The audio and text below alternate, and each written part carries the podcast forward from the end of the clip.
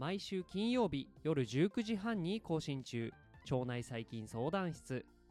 腸内細菌相談室では最新の研究成果を根拠に腸内細菌や腸内環境そして健康や病気についてのエピソードを発信しています。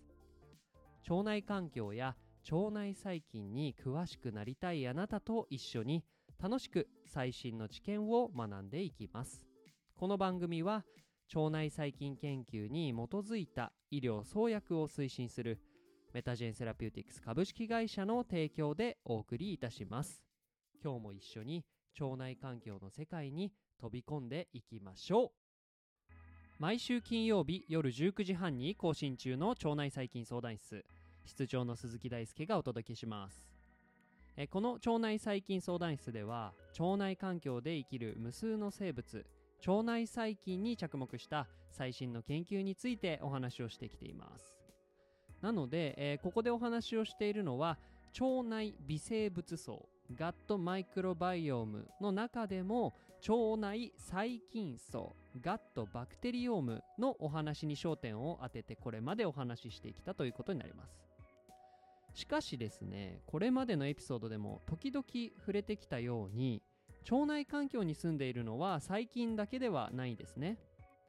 この腸内微生物層には細菌の他にも古細菌アーキアであったりとか、えー真菌ファンガイとか他にもですね、えー生物に含めるか含めないかは一旦置いておきましてウイルスなんかも含まれるわけです。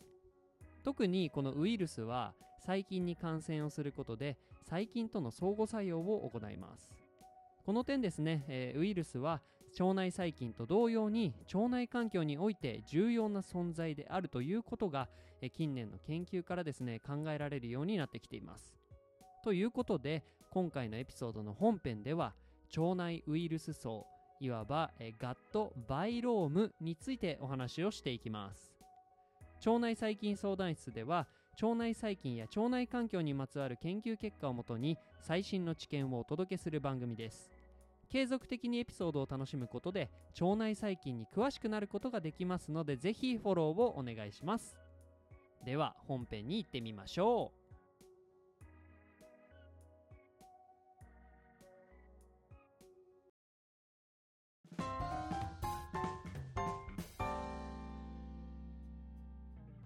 腸内細菌相談室。ということでまずは腸内ウイルス層とは何かについてお話をしていきます。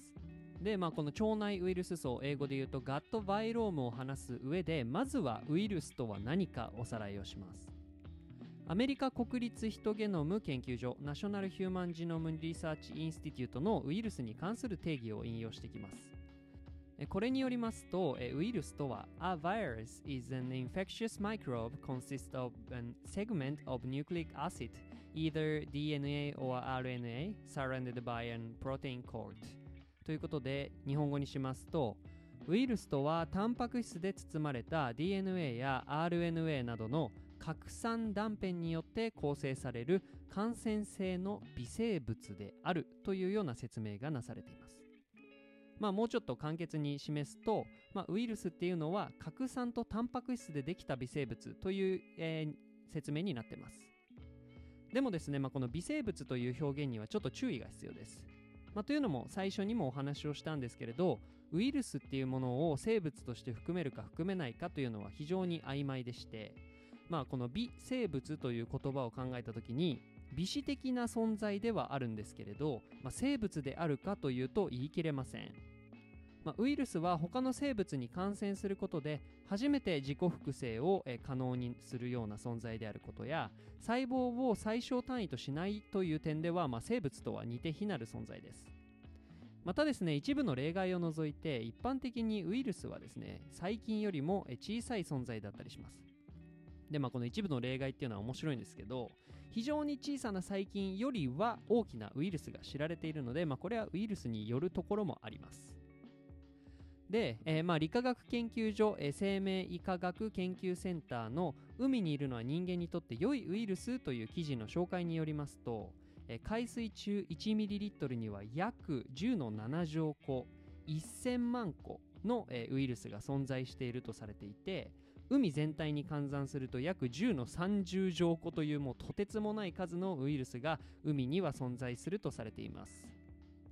でまあこの、え例からも分かる通りですね、まあ、海にはたくさんの生物が存在していますが他の生物の生命活動に相乗りしてウイルスは増殖するので生物にあふれているような惑星であるこの地球はですね言い換えるとウイルスの星とも表現できます。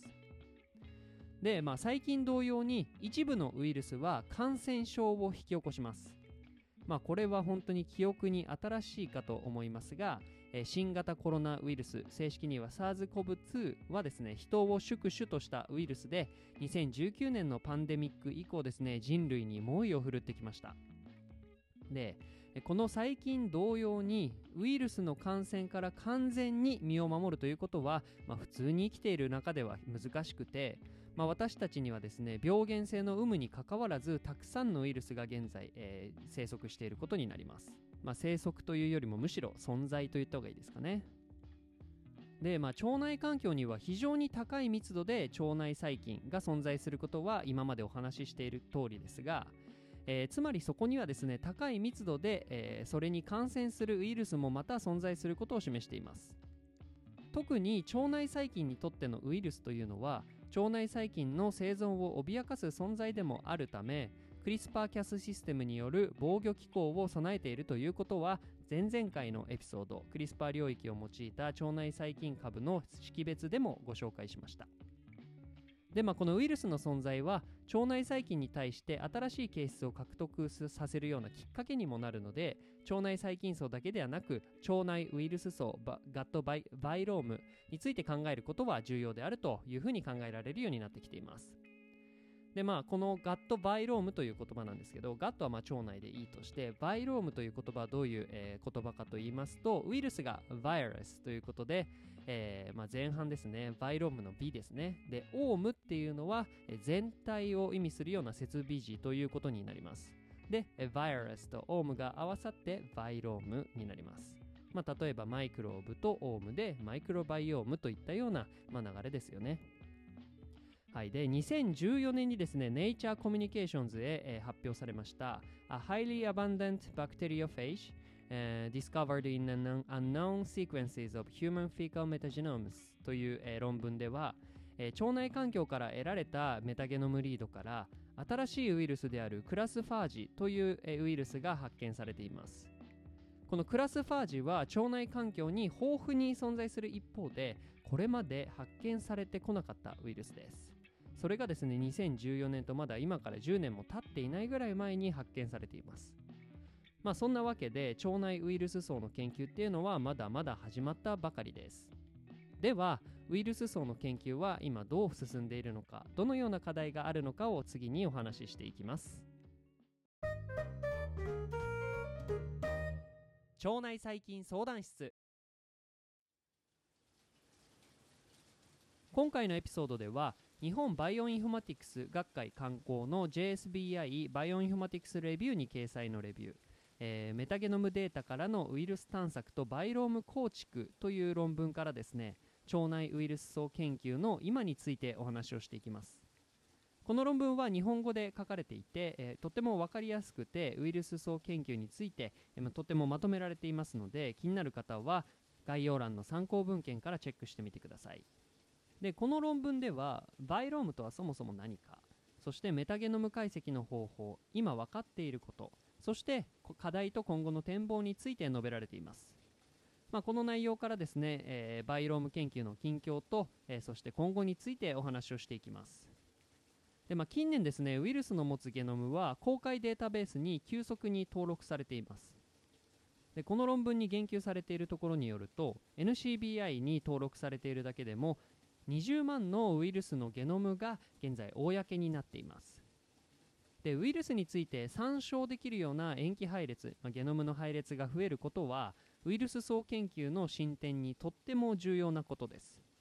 なぜかというと塩基配列を、まあ、例えば環境から取ってきたとして、まあ、例えば腸内環境にある塩基配列を取得できたとしてもそれだけでは意味を持ちません。まあ、目の前にあるのはあくまでも ATGC といった塩基の並びでしかなくてではこの塩基配列にはどのような性質があるのか、えー、何の生物ウイルスあるいは遺伝子に由来するのかということが、えー、分かって初めて、えー、データの解釈意味付けが可能になるからです、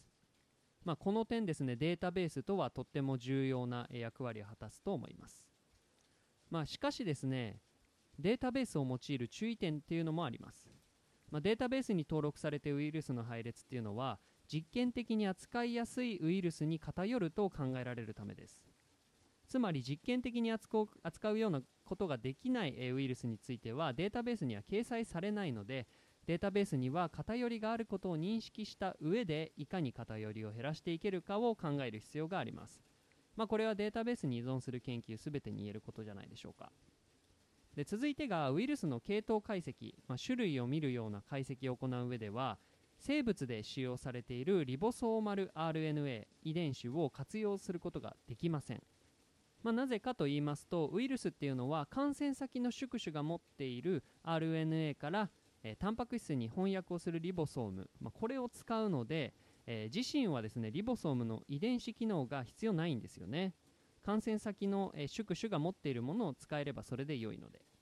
その点ですねウイルスの分類にはえリボソーマル RNA 遺伝子の代わりに RNA 依存性 RNA ポリメラーゼ、えー、こういう酵素の配列が使用されることになります。しかしですねこの RNA 依存性 RNA ポリメラーゼもウイルス間で非常に多様であることから、え、まあ、比較が難しい場合もあるようです。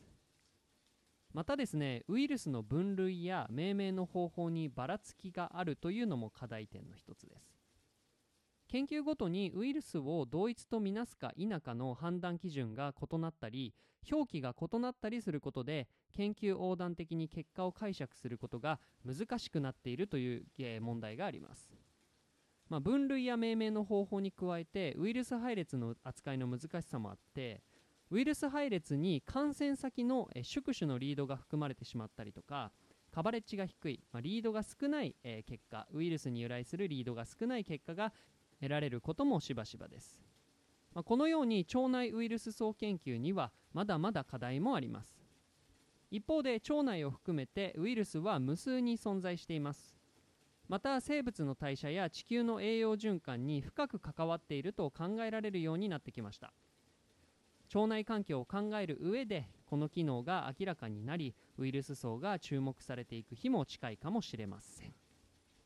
ということで腸内ウイルス層研究、まあ、特にウイルス層研究ですねの現状と課題についてお話をしました。今回はバイロームに焦点を当ててウイルスとはそもそも何なのかそしてウイルス層研究の現状と課題についてお話をしました。細菌が存在するとこにはウイルスが存在すると考えて良いので腸内環境も多様なウイルスの宝庫と言えます。私たちの腸内ではウイルス層がどのように細菌層私たちの代謝に関わっているのかまだまだ分かっていないことだらけになります。今後ですね腸内細菌相談室という腸内細菌の名前にとらわれずにウイルス層についても積極的に発信していきますのでぜひ楽しみにしていてください腸内細菌相談室では番組に対する感想や質問そしてリクエストを募集しています X や Instagram、Apple Podcast や Spotify からいつでもご連絡ください。この番組はメタゼンセラピューティクス株式会社の提供でお送りいたしました。それではまた来週お会いしましょう。バイバーイ。